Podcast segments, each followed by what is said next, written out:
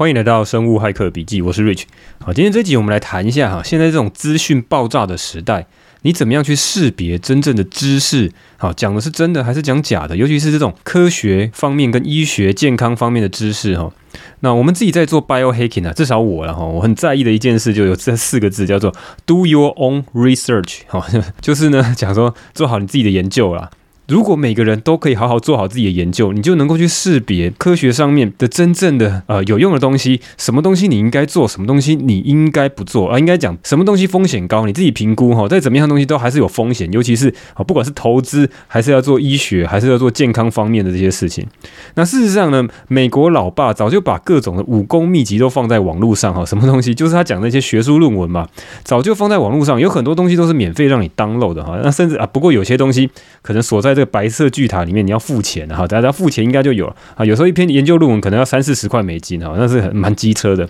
好，那但是没关系，现在很多 COVID-19 的这些研究呢，啊，因为疫情的关系，很多都 open 给人家看哈。不管是你再厉害的这医学期刊，啊，只是说呢，都是用什么？用外星文字写的哈，只有穿着白袍大胡子的老爷爷才看得懂哈。所以我们常常都要排队挂号去问这个大胡子老爷爷说：“哎，拜托跟我讲一下，要吃什么药？好，要打什么针？好，要做什么样的治疗？”然后，那当然啦，这样的讲法只是开玩笑。啦。如果你有真的什么比较严重的事情的哈，有些专业的医疗知识一定要去请教大胡子老爷爷，或是没有大胡子，就是专业的医师啊。啊，所以说哈，现在这个资讯识别啊，其实是很重要的一件事。我们必须要去知道一些很基本的基础科学的东西。好像我这个外行人，就是他妈只知道一点点啊，再多也看不懂。好，但是如果看漏了哈，之后如果有一些医学相关背景的这些啊听众再来打我的脸好了。那只是今天我来讲哈，我怎么样去了解啊？我在做 biohacking 的时候，我怎么样去了解这个知识到底有没有用哈？他跟我讲这些科学到底科不科学？通常来讲啊，第一手的资料是什么？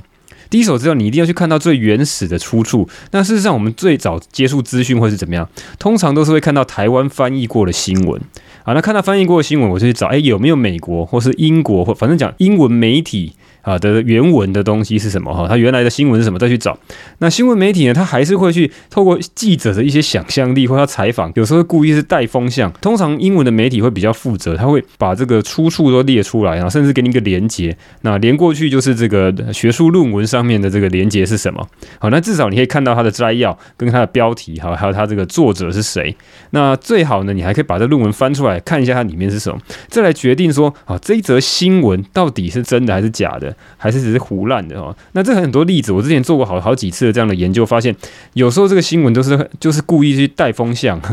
然后呢，你去看它原来的论文就不是这样。那再更厉害一点，就是你直接去听。哦，这方面专家的研究学者，那比如说他们有一些演讲哦，他会讲很长很冗长的一些 talk，他可能会给给给一两个小时那种 talk，那他就会讲的比较详细哦，想说他一路的研究过程，那甚至还有一些 unpublished 的，没有一些公开的资料哦，你可以从他一些言谈的细节里面知道一些。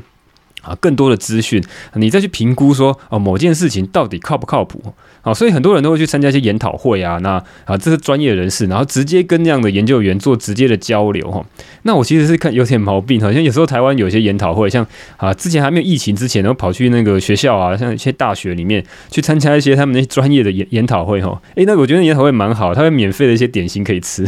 然后混在里面去看哈，那反正全部下面全部都是些 PhD 啊，好一些博士啊，哈，博士一些教授啊。他们这边听哈，反正我也不管，就混进去。我记得有一次混进去听什么，好像是大脑影像摄影 PET 吧，还是什么东西哈。反正就是他可以去，他去讲一些说，哎，最新呢有什么样的世界上有什么样新的发现哈，用什么样的技术，用什么样的设备啊去做大脑成像哈，就对这个很好奇，然后就混进去听哈。虽然听的大概都是只只就听不懂七八成的，但没关系，把一些关键字记下来啊，把一些他们提到的这个所谓的 landmark 的 research 就地标形态，就是哪些研究非常非常重量级的，然后。我就把它记下来，然后回去回去呢，再慢慢看看书哈，了解一下现现在最新的趋势是怎么样。不过讲远了哈，为什么来讲这一集呢？主要是因为之前有看到一个新闻，就是在讲啊，高端疫苗好像登上了一个期刊，然后大家觉得好棒棒。那这个新闻在一般人里面可能比较少去谈啊，但是呢，比较注意这方面新闻的医师的粉砖都有谈到。啊，比如说那个林氏璧孔医师哈，大家知道吗？他本来是那个日本旅游的部落客，然后后来才发现他原来是台大这个医院的这个感染科的医师哈。那后来他觉得这个旅游比较好赚，医师比较不好赚，他专心做旅游布洛克哈。这是蛮屌的哈，比我这种人 跑过来做 podcast 更屌。不过他真的做得很成功了，好，所以他意思就不搞了。那他现在因为疫情关系，就拼命的在讲一些跟疫情相关的研究。好，那因为现在已经没有日本旅游可生意可以做哈，那就谈到这个，我是从他那边看到，那这个你从那个 Google 也可以搜寻到高端疫苗，呃，有一个新闻的标题在讲高端疫苗二期保护力推估八至九成，登医学期刊刺若针发表。好，那这个东西如果是老听众的话，你听到刺若针有什么感觉？哈，那我这边今天就来讲，我们怎么去从新闻来看看说这个新闻到底带给我们什么？好，一般人看到这个东西好像没什么感觉，就觉得说哦，好厉害，好像医学期刊讲了什么呃，哈，高端疫苗的推估保护力八到九成，哦，好像就是这样。可是这个东西还没什么新啊，之前早就听过了。那这到底是怎么样呢？哦，那好像是高端公司自己在讲自己很厉害啊。那事实上很多人不想打嘛，哈，这个高端的政治问题，那我们就先不谈。我们纯粹讲科学的东西。那从这个标题我们可以看到，他特别把这个医学期刊的名字写出来。那通常来讲，哈，我们自己在做 biohacking 要有一个 sense，就是说，你如果敢把这个医学期刊的名字写出来，尤其写在标题，哈，至少你写在内文或标题。通常都是这个这样的期刊呢，是非常屌炮的，非常厉害的哈，好，就是非常顶尖，他才敢写出来嘛。好，那那事实上你可以仔细去看那里面呢哈，这个刺若针就是所谓的 Lancet 哈。那我们之前常讲过嘛，世界有几大医学期刊，天下第一是哪一个？呃，NEJM 嘛，对不对？新英格兰医学期刊在那个美国东岸波士顿哈，哈佛大学那些精英所把持的这个 NEJM 天下第一啊，天下第二是谁？就是 Lancet 哈，就是刺若针，英国第一啊，应该也是欧洲第一，欧陆这边第一的哈。反正欧洲第地区呢有一个第一叫做 Lancet 哈，那这两个都是超级屌炮的，就是非常厉害的。现在高端呢，他说刊登在刺若针上面，哦，那真的很厉害。但是你去看它里面内文，它就不是刊登在刺若针，它刺若针是一个主期刊，是一个非常厉害的哈。好，那怎么样看厉不厉害？就是要看它的影响力指数。好，影响力指数，我记得我之前常常讲嘛，你要看懂这个新闻的话，你就去查它的这个影响力指数。好，就是说它发表在这个期刊到底是不是很厉害的期刊，你要看影响力指数。那 Lancet 应该是世界第二啊，反正它只有 NEJM 哈超过它，它是第二。好，七十几分，七十九点三二一分。那你就看这个影响力指数，你会知道说它是不是真的是顶级的期刊哈，是不是重量级的，是不是权威的期刊？好，它真的是很权威。好，如果是这样讲，它照标题它这样写，但事实上你去看它内文，它就说，诶，其实高端发表这个论文并不是在刺若针上面，它是在刺若针下面的一个子期刊，叫刺若针呼吸医学。好，那这两个就不一样了哈。那它的影响力指数就差很多了哈。它的老爸的这个分数是七十九点三二一啊，但是他这个儿子哈，他诶，这个刺若针下面有好几个儿子，几十个儿子哈，他们分科啦，就是说。刺若针是一个主期刊，所以各式各样的医学类的东西都可以登在上面哈，不管哪一科他都愿意收。那相对来讲就很难，因为它的这个 quota 有限，它每一本的杂志哈，每一期的杂志总是会有限制的这个呃页数。那如果是他要去分科，他就开了很多不同细分的科目。然后给不同科别的人来登，那像呼吸医学，它就有一个 Lancet 的呼吸医学的期刊，那它分数也不错，也是三十点七啊，但是跟他老爸比起来差一倍以上哈，所以这个权威感好像就不太一样。那你你可以感觉一下这东西，那当然也是不错了。我们没有讲说高端疫苗，我们讲的是他做了研究，而不是说它保护力，或是说它适不适合这个政治上面，适不适合这个公共卫生来这个大量施打哈，这是两回事。好，他他这我是借着这个新闻来讲哈，但那你也可以稍微比较一下。好，我们常常在讲这个对岸的这个中国的疫苗，像科兴疫苗哈，很多人就说啊，有些人会觉得说呃不喜欢那个疫苗，或者是说他觉得它的保护力不够。好，那但是呢，如果从就从这个研究的严谨性。跟他们花的钱来，简单讲呢，你研究要花很多钱。科兴有做三期的临床试验，然后他的试验超过一万人，哦，他们在土耳其去做，然后呢，他也发表了一个这个研究的结果，好，他发表在这个赤裸针的主期刊《Lancet》的主期刊，好，就在老爸期刊上面。那只是说，我们借由这个新闻来看看，诶，你怎么去判别啊？这个东西到底是真的是假的？那那是不是说刊登在所谓的很厉害的主流医学期刊上面啊？就是说他的东西做得很好呢？也不是啊，你要去看它里面的内容。你至少要看一下它里面讲的是什么。好，那如果你要详细听这个高端疫苗二期保护力推估八到九成啊，这个东西，它这个东西是这个中央社的这个标题。好，事实上它原本没有讲推推估这两个字，那是被林林氏璧孔医师订报之后呢，他去他去改的啊，这个记者才去改的哈。他原本是在讲说哈，二期保护力八到九成，那事实上他是用这个免疫桥接去推估嘛。所以如果你要去看这个详细里面到底是什么，他有去呃林一林氏璧的孔医师呢，他有特别的去详细解释里面这个高端疫苗讲的这篇文章是什么？好，那结论就是说，诶，你做的这些研究的方法，啊，至少老外主流的期刊、主流的这个医学的专家都认可你这样做哈，你认可你做免疫调节是有机会、有希望啊，但是你也只是推估了。那至少比起来，其他的疫苗哈，不管是 BNT，不管是呃所谓的莫德纳，或不管是 AZ，或者是甚至是对岸的科兴疫苗，他们有做都有做很完整、大量的一二三期的临床试验，那也发表在很厉害的主流的医学期刊上面。那得到的结果是比较肯定的，而不是推估的哈。对，我们必须要这样去做这样科学知识的判别哈，没有说哪个好坏，而是谁的资料比较完整哈。那所以说呢，我们今天来看一下，那到底我们能不能够比较简单的去判断啊？新闻上上面讲的哈，所谓的。呃，权威，什么是顶级，什么是重量级期刊？那其实我之前也常常介绍过，大概再重新讲啊，因为我们可能多了很多新的同学哈，新的人来听我们的节目。全世界有几个非常重要哈，顶级的医学期刊哈，什么叫顶级？就是分数很高。那像它医学类的有所谓的呃。新英格兰学期刊刚刚讲过，再来就是《Lancet》哈，这个刺胳针啊，再来就是这个《JAMA》哈，美国医学会期刊 JAMA 啊，这三个是医学类顶级三个非常厉害的期刊。诶，这边岔题一下，我记得之前好像很久以前，好几年前，常常有一个笑话，叫做“世界四大”。不可信的东西哈，第一名叫做英国研究，那第二名好像叫什么中国制造，好，第三名叫台湾新闻，哈，第四名叫做呃南韩起源，大概是这样哈，这个是一个很细腻的讲法，我觉得大概都都是不正确的哈，都是不正确的，好，不要来泡这个事情哈。他第一个就讲到说英国研究，哎，不靠谱啊，什么到处都是乱七八糟英英国研究，讲一些很奇怪的事情啊。事实上，那很多是公关公司的操作，它事实上不是这个主流的医学啊，或是科学界来做的研究哈。这个东西听听就好。那我们也可以从第一个地方来看，世界三大前三大的医学类的这个综合型的医学期刊，好，有一个。有两个是美国的哈，美国老爸做的，由美国老爸他所发行的哈，一个是东岸的那个新英格兰学期刊，哈佛大学他们搞的，然后另外一个是 JAMA 哈，这个美国医学会的期刊，再来就是 Lancet，Lancet 是英国的哈，英国他们发表的这个医学期刊哈，也是非常屌炮的第二名的哈，再来就是如果你要得诺贝尔奖的这种人呢，你要投稿但不是在这种临床医学，不是在这个所谓的不是新英格兰医学期刊啊，不是在 Lancet，不是在 JAMA，你要投稿在这种什么基础生物学的研究，像是 Nature，像是 Science，像是 Cell。 好，那这三个呢？呃，通常就是这个诺贝尔奖摇篮。你如果要出出现诺贝尔奖，通常你的文章就要刊登在这一些期刊上面。那这个东西也是超级顶级的期刊。所以你看到新闻上面有讲到说啊，刊在自然期刊上面，刊在科学期刊上面啊，你不要想说它什么小牛顿类的这种东西哈，不是什么小牛顿杂志哈，什么什么什么科普类杂志哈，它是一个真真实实、扎扎实实这个诺贝尔奖的产地啊哈。那这三个期刊里面呢，像 Nature 是英国的，那 Science 是美国的，Cell 也是美国的。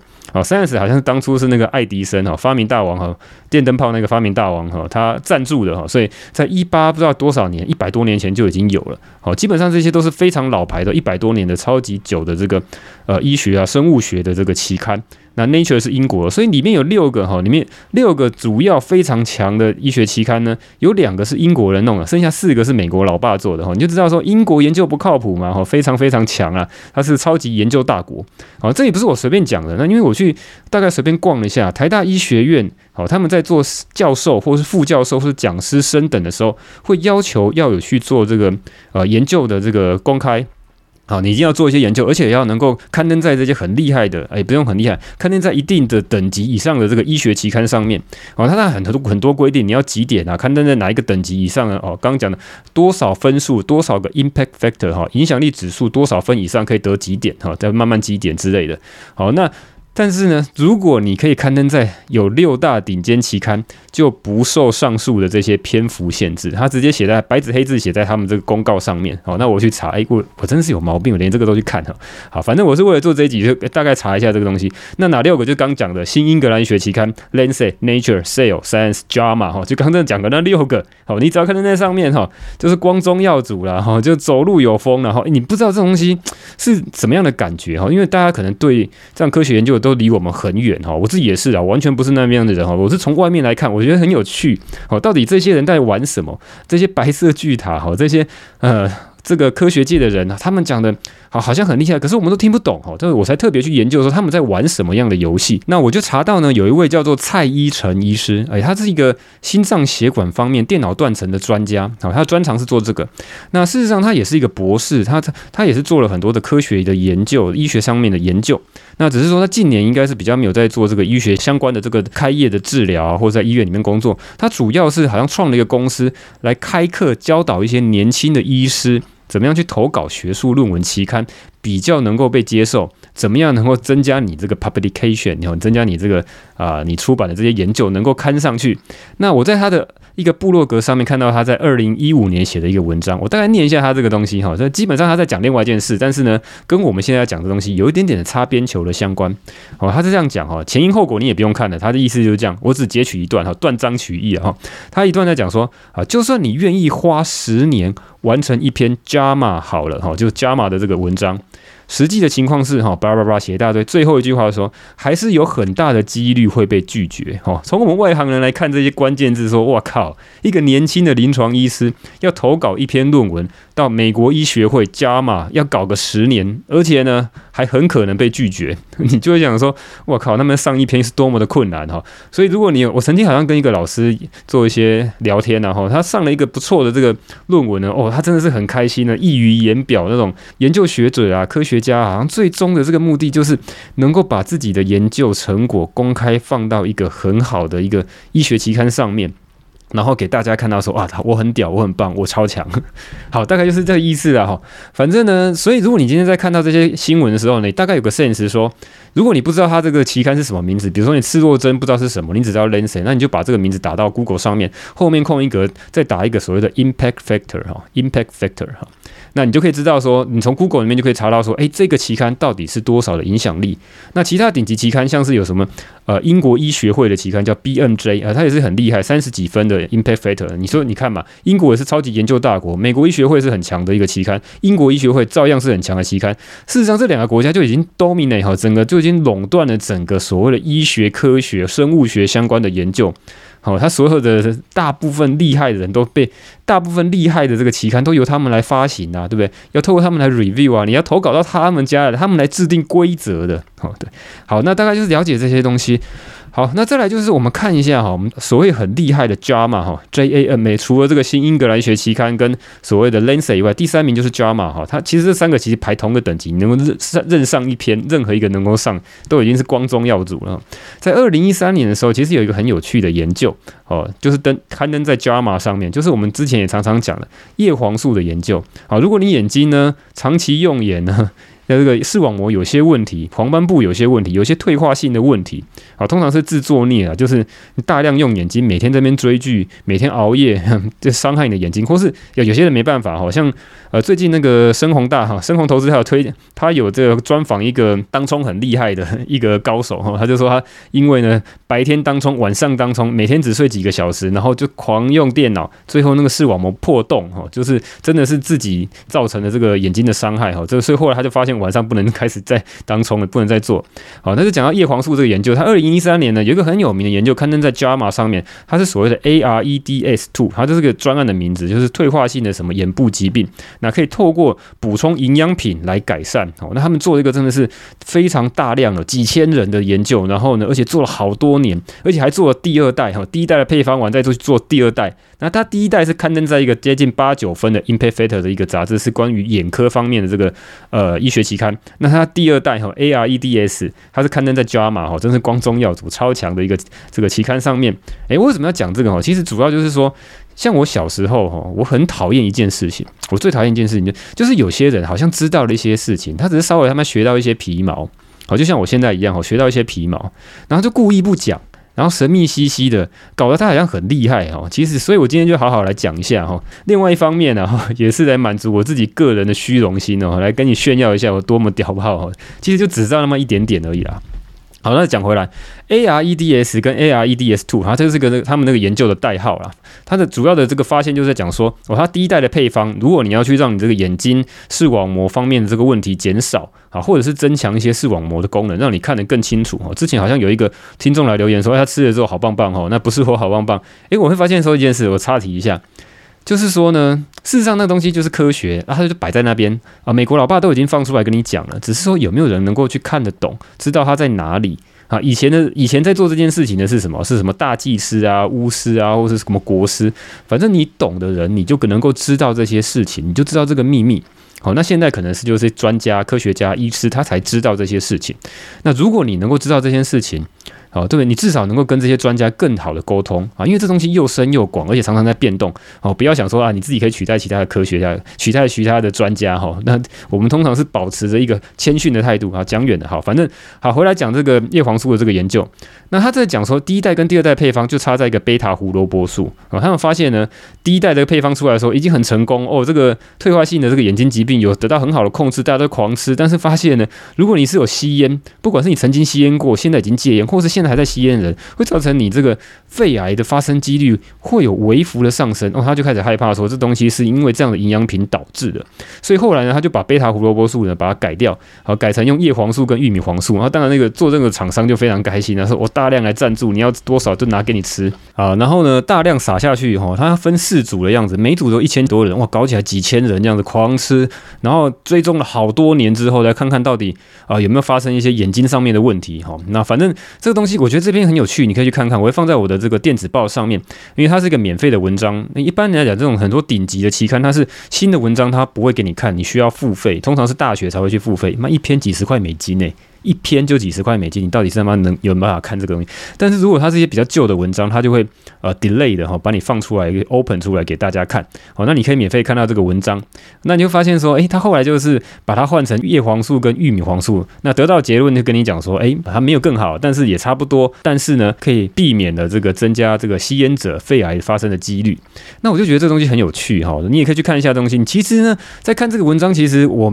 也不需要像医生一样，他巨细靡遗的一个个去。啊，去拆解，去看看里面的细节哈。当然，虽然有时候我是我是蛮神经病的，我也会这样去看啊。但只是说呢，你在看的时候，其实你就只要去看它最前面的这个摘要，那它讲的是什么东西，它测了多少人，最后得到什么结论，大概这样。那如果那摘要写得太简略，再把它划到最后面，它可能会有所谓的 discussion 讨论，或是所谓的 conclusion 啊。你不要去看 result 哈，result 是结果，它 result 写的写的密密麻麻、漏漏等，还有大堆这个统计方面的一些资料哦，完全也看不太懂哈。那你最后再去看那个 conclusion 结论。好，跟他的一些讨论，就可以大概知道这篇文章大概写什么。也就是说，一整篇文章呢，假设他写个这个五千字好了，你大概只需要看个五百字，大概知道它里面的精华是什么了。好，大概就是这样。那是或者是你去看一些呃英文的这个媒体，他们可能会有一些做一些整理哈，我就觉得会整理的比较好。好，那从这篇研究呢，我又开始发现有更有趣的事情，就是叶黄素呢，搞不好可以当成一种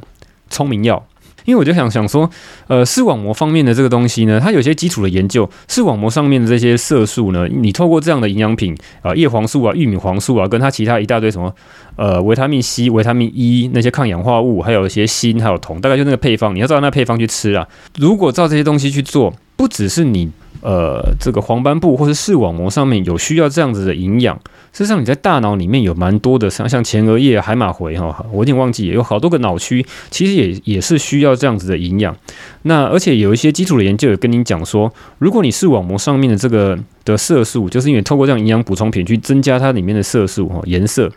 好这个色素的密度哈，这个东西在眼科上面有专门的机器可以去测量。它的这个色素的这个浓度密度增加的时候，你大脑里面的这样的营养的成分也会增加，那进而呢就会有所谓的心理学家来做这样的研究，他就把这样的的营养品呢去给、呃、去给两群人来吃，一般就是做这样对照的试验，而且最好是做随机对照双盲。好，那这东西也许之后我们可以再。更详细来解释，虽然我前面好像有一集有曾经讲过，好，他的意思就是说，反正这样测出来呢，到底有吃营养品跟没吃营养品做严格的这个分组的对照之后呢，看看他对这个认知功能到底有没有帮助。那认知功能讲白了一点，就是有没有变聪明嘛，哈，有没有记忆力更好，有没有这个大脑处理能力更快，好之类的东西。所以做出来结果是怎么样？做出来结果是，诶，有机会，有希望。那这篇研究呢，是刊登在这个 Nutrients，它是一个专门澳洲发行的这个跟营养相关的这个期刊，它里面都在讲说这些营养啊，nutrition 哈，可或是营养保健品对这个大脑啊或者身体各功能的这些影响。那它发表出来，哎，我发现它的这个 impact factor 这个影响力指数有四到五，所以也算是一个咖了，接近五的这个东西已经算是一个不错了，还可以的，虽然不是超级顶级的，但是应该还是有所谓的把关哈，它做的不会让你随便东西丢上来。好，那跟你讲结论就是，哎，有做出来是有增加。他的做法会是这样，就不是说给你吃了之后呢，然后最后再去测这种心理测试啊，因为心理学家最喜欢去做一些智力测验之类的东西，好，考考你的这个记忆力，考考你的空间记忆啊，考考你这个呃认知功能，考考你这个反应力之类的哈，还有这个专门的量表去做这样的事情。好，那去测出来说有，诶，有增加哦，有吃没吃有差。那他的做法其实也更更加科学一点，他还是会去让你看说，你吃了这些营养品哈，叶黄素跟玉米黄素吃了之后呢，在你的视网膜的那边。到底有没有增加这个色素？它有专门的机器可以去测，用眼科类的那种机器去测，然后去测说，哎，有没有去增加？就同时有没有帮助你这个眼睛的健康增加？那再去测说你的认知功能有没有增加？你有没有变得更聪明？哎，结果是有，哎，效果是有。那后来呢，也有另外一篇研究是在这个。阿兹海默症相关的这个医学期刊上面哈，JAD 哈，那个 Journal of Alzheimer's Disease，它是这样的一个研究呢，它的 IF 哈 Impact Factor 大概也是四到五分，所以看起来这个期刊也是可以相信，它也重复的来这个验证这件事情，好，它是可以增加这个。呃，认知功能哈，就是有些这个阿兹海默症，他们就是一些记忆力会衰退嘛。他就那透过他这个研究哈，诶，我主要还是看他这个摘要哈，我也没有去看它里面的细节啊，因为这个东西有时候真的是一篇漏漏等很多。那我们主要是看我们想要的东西。他主要问的问题是问说，我能不能够透过这个视网膜色素的密度哈，透过眼科这样的测试呢，能够跟认知功能有所关联？是不是说它上面的那个视网膜黄斑部的这些色素的密度越高，代表我认知功能会越好？那之前的做法会是，他会去测量血中的这个叶黄素跟玉米黄素的这个浓度。那后来发现呢，去直接去测量这个呃视网膜上面的这个色素的密度呢，更是有相关。他会认为这是更好的一个 biomarker，这是更好的生物指标，可以去预测哈，如果你。呃，能够把这个视网膜的这个色素的密度提高的话，你的认知功能也会变高。那所以就是间接的又去验证了说，如果你去补充呢，叶黄素跟玉米黄素，可能可以当成一个聪明药。诶，看了这个之后，我就赶快把我之前买的这个叶黄素呢拿出来。诶，等一下可能要开始吃了啊。不过呢，这只是举一个例子啊，哈，就是说，呃，这个研究呢，当然不可能跟前面那个 A R E D S two 这种东西来比较，因为前面那个东西呢，哦，每一组搞个一千多个人，那搞个四组。做了多少人啊？四五千个人这种试验哦，要花多少的人力成本哈去做这么大型、这么大规模，而且呢，它刊登在这么顶级的期刊。那其实你会发现，刊登在顶级期刊跟刊登在比较小的期刊，我其实这种外行人呢，大概都能够感觉得出来，它设计实验的这种精巧程度、精细程度，跟害怕这个实验设计的偏差的这种小心翼翼的程度就差很多。你如果看在那种顶级期刊，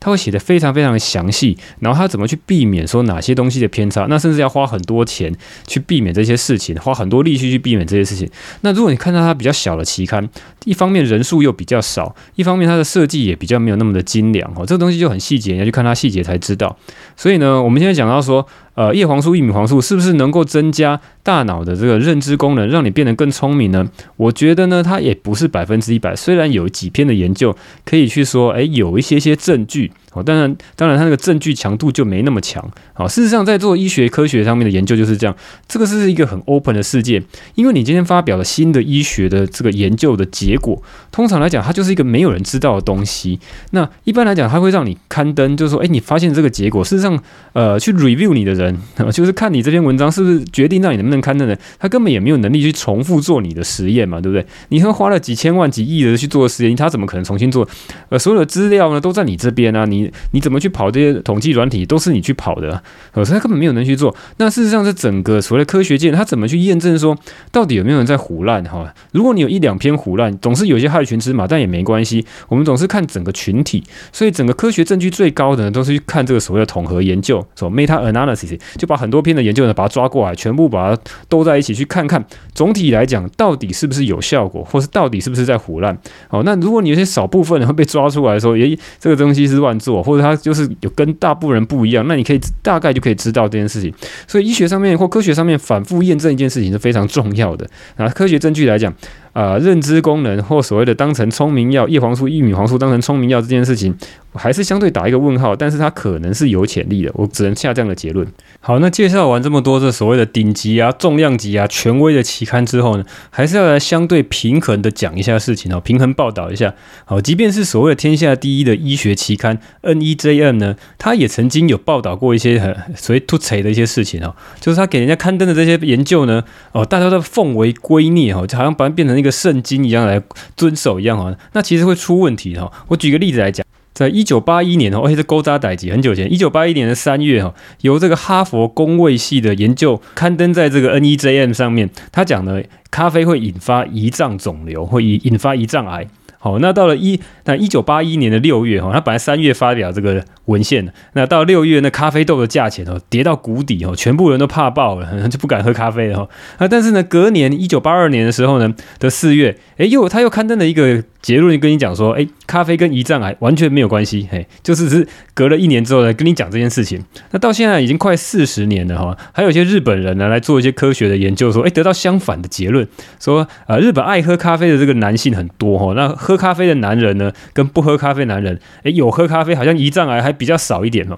那你就会发现说，哎，你不能够动用单篇的这个研究来定生死哦，即便它是所谓的天下第一医学期刊。那再讲它另外一个也是更有趣，也许之后我们可以好好来讲一下，在呃二零一六年的时候呢，JAMA 有登了一个研究，哎，那很有趣，那他在讲说，呃，有一些糖商哦。糖果的糖糖商，那其中有一个协会叫做什么糖果研究基金会之类的，他买通了一些哈佛的教授，在一九六七年的时候呢，也是刊登在天下第一的医学期刊 NEJM 上面，跟大家讲说呢，你吃糖没有关系，好，不会造成你任何的身体的危害，哦，但是呢，你要小心哦，吃脂肪就会有危害哦，那导致呢，在那个年代开始，政府就开始根据这个研究去制定了一系列这个饮食的做法，所以你会吃到啊，看到很多人说啊。我建议你要少吃一些油脂哦，所以市面上到现在还有哈，吃一些低脂的食物哦，牛奶要去脂，什么东西我要低脂哦，但是呢，比较没有过去管说什么糖哈，因为糖商那时候赚了很多的钱，但是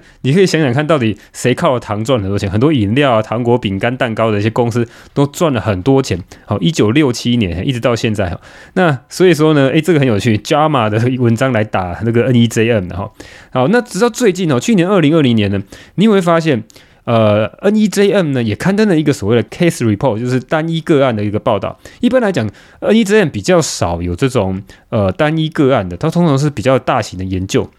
啊，但是它这个很特别哈，为什么很特别？就当初那个新冠肺炎哦，COVID-19 爆发的时候呢，他们为了赶快去找一个看有没有药物可以去解，可以解这个病啊。那他从这个境外呢移入到美国了，有一个案例呢，他就拿来做这个药物的测试，他只是单一个案的研究，就是所谓的瑞德西韦，有没有？前一阵很红，但是现在完全没有听到。他每次做一次呢，要三千块美金的一个疗程，好，但是他这个个案研究呢做出来效果非常好，哎，没多久就可以解除出院了，一切都好了，好，这个是。一个年轻人啊，但事实上呢，后来一系列的研究发现呢，他在实际上临床上不好用哦，要三千三千块的这么贵的药的疗程弄下去之后呢，发现效果非常的少。那好像 WHO 还是英国那边呢，也都没有通过说可以用瑞德西韦来治疗这个 COVID-19。好，那只是说 NEJM 当初在上的时候，哎，声势很大哈。这个当初这个瑞德西韦那个公司的股价还涨爆了哈。所以就是我们太去相信一个权威期刊，也不是一个很好的一个平衡的。我们当然是很 respect。我 respect 这个期刊是很重要，但是呢，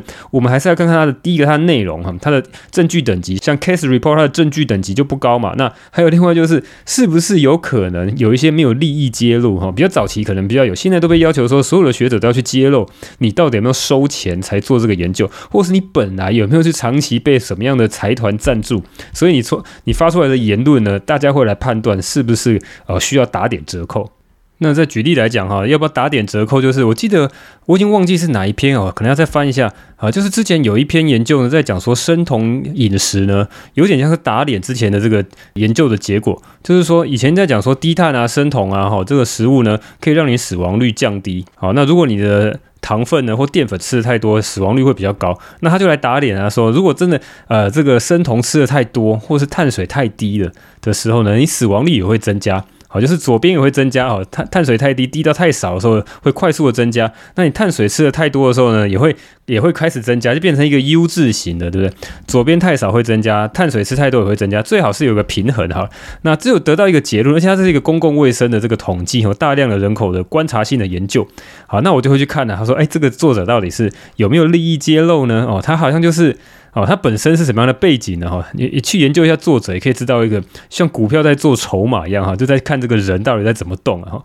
那他那个作者呢，我发现他是好像长期去接受这个呃坚果类的这个厂商做赞助，他好像是什么坚果协会的某种主要官员。那你这样就有点感觉了，就想说，哎，这样的研究呢可能会稍稍打点折扣啊，不敢说他这个研究完全是有些失真哈，但至少你会在心里觉得，你会在想等更多的研究来证明他讲的这些事情。好了，那这一集呢，主要是在讲说，呃，我怎么样来炫耀我自己多么厉害？哎，不是啊，我主要是来讲说这个科学研究要怎么样去看，怎样去做资讯的识别。啊，当然，如果你要比较能够深入来看懂这些科学研究到底证据等级多高，哈，每一个研究它其实有一定的证据等级。那你可以去查像这个所谓的实证医学的金字塔，我记得之前好像有讲过，好，什么样是最高等级的，什么样是比较低等级的。好，那这些东西呢，也许之后我们有机会可以再谈。那在之后呢，我也很想来谈谈这个呃学术期刊的所谓的 peer review，哦，就是你们要刊登的时候呢，要有同侪审查，哈，就一样的是同个领域的科学家来去审查你做的这些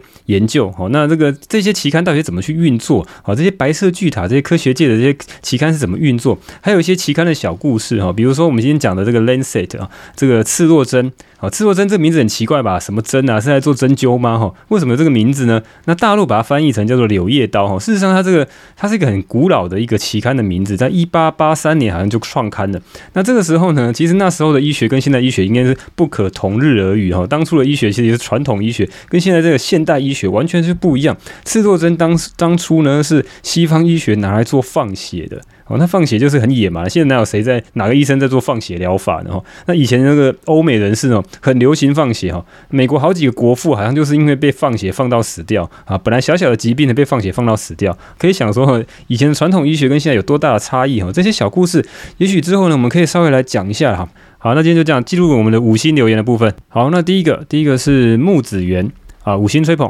啊，从女子健心室来的，喜欢 Rich 大明快的节奏，听了 Rich 大分享才知道，原来自己以前很爱查资料，更新进步自己的生活品质，是生物骇客的一种行为。啊，想问可不可以将 iHerb 的推荐购买清单做成 My List，公开给大家？牌子真的太多，不知道从何挑选起。哦，好，对了，反正就是要让自己更进步、更强、更快乐、更强壮哈，更聪明嘛，就是找一些方法来做 biohacking 嘛，对不对？因为控制你这个生物体啊。然后第二个，你在讲说 iHerb 的这个推荐购买清单，诶，这个大家都需要我来卖药，对不对？这个生物骇客的地下电台卖药电台哈。那我是觉得这样啊，有几个原则，一个是说呢，每一个厂牌可能它都有自己的优缺点，我们主要还是去看说，比如说好，我要吃叶黄素的话，那其实有好几个厂家都可以选择，主要还是要去看它所谓的它采用哪一家。原料商，那我可能会选说这个跟研究相关哦，他赞助这个研究做的这个原料商来做。那这东西可能可以详细稍微写一下，甚至是那个厂商可能自己，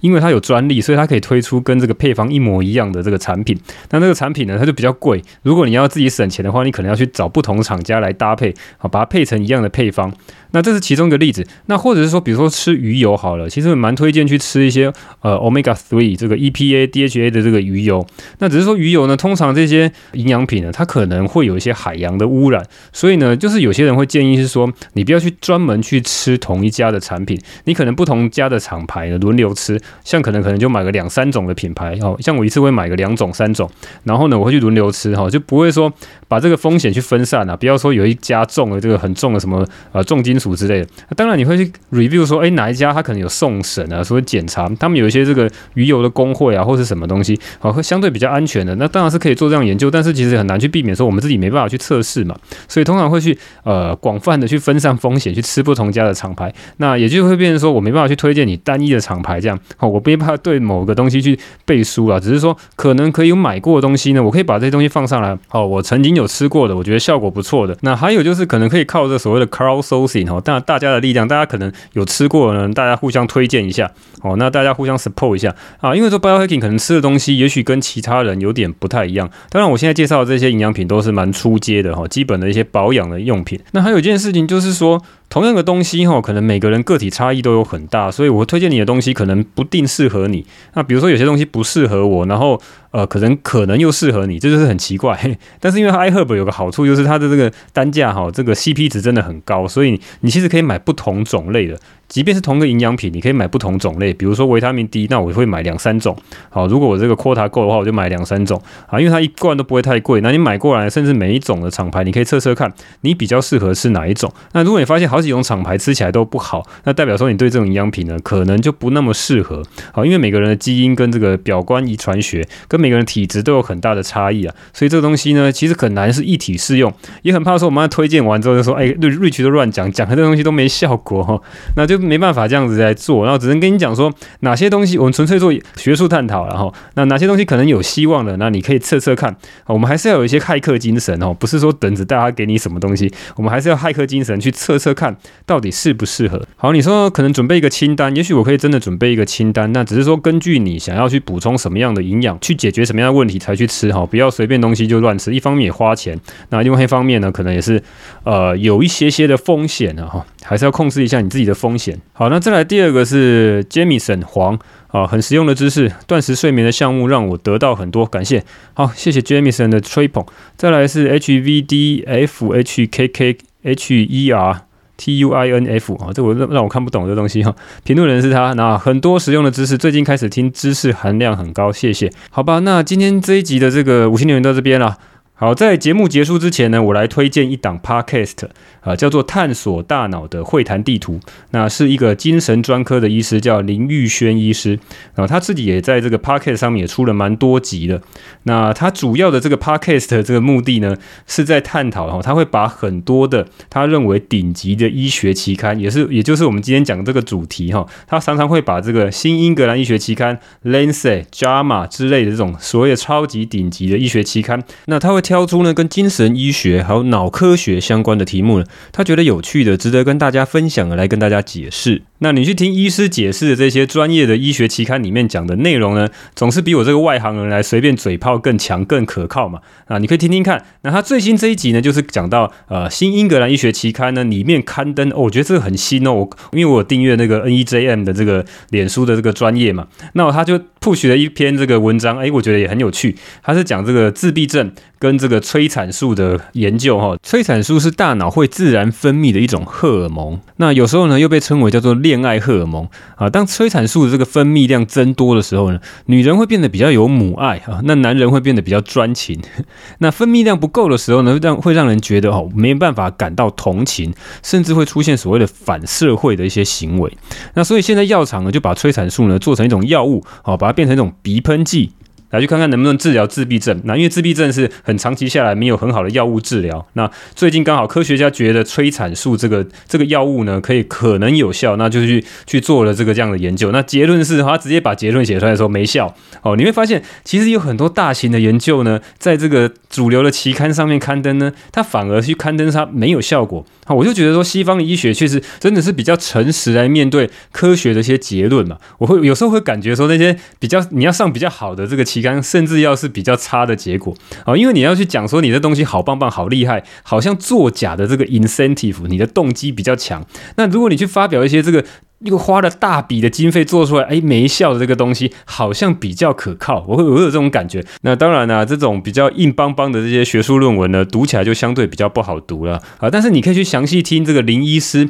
怎么样去剖析里面这些东西哈，他看看医师怎么去看这些研究，有很多这个细节，咩咩嘎嘎哈。我觉得对我们这个要做 biohacking 啊，因为我们常常要去了解说一个科学研究是不是可靠，我们拿来用才不会有问题。有点像是我们在去学。医师怎么去判断这个东西？好，我就我是觉得蛮推荐，大家可以去听听看。尤其是林医师呢，会把一些很生硬的医学知识呢，用比较口语化的方式来解释给你听。你可以听到一些很细节的东西。那事实上呢，我从他的 podcast 上面，或是其他医师的一些文章啊啊这些解释上面呢，都得到了很多的收获。我是推荐给大家听。好，那第二档啊，我再推荐第二档的 Podcast。啊，是由这个临床心理师啊，这个很有名的心理师叫蔡宇哲，他他有一档 podcast 很有名嘛，叫做《哇塞心理学》，也是讲心理学的。那他呢，跟另外一个心理师叫做吴家硕，两位老师呢合开了一个新的 podcast，也没有很久，叫做《睡眠先生的活力学》，他是在专门讲睡眠的啊。因为我们前几集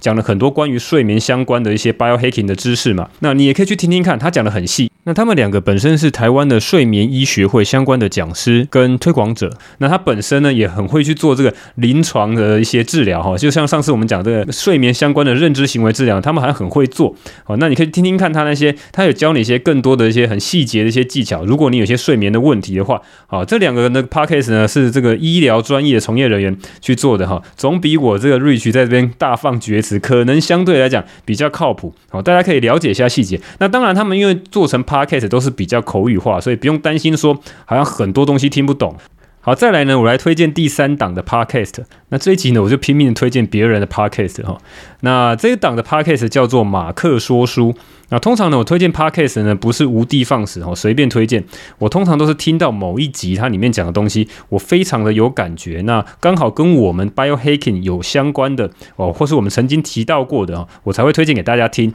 那马克说书的主持人欧马克呢，刚好在九月份的时候有一集呢，是讲到这个跟情绪相关的东西。那他这个情绪相关东西讲得很蛮深入的，他其实是在解释这个认知行为治疗呢，这个临床心理师是怎么样去去治疗人的这个认知偏差，或是所谓去改变人的这个自动化的想法。哦，基本上认知行为治疗就是 hack 你的认知嘛，哦跟我们之前常常提到的，只是说他讲得非常的详细。那认知行为治疗是一个非常厉害的一个治疗的一个技术。那一般来讲，它很多的时候呢，除了用在这个我们之前常常讲的睡眠相关的治疗以外呢，很多时候呢是在治疗所谓的忧郁症或是焦虑症的这些应用上面。那马克说书呢，这一集刚好呢，把很多的认知行为治疗的这些细节。哦，都讲得非常的详细，所以如果你有有兴趣的话，哈，你可以继续去听他这一集。诶，那当然啦，如果你大家去听了这些这几个 podcast 觉得很有收获的话，哈，那我们要表明我们这一群人一定是怎样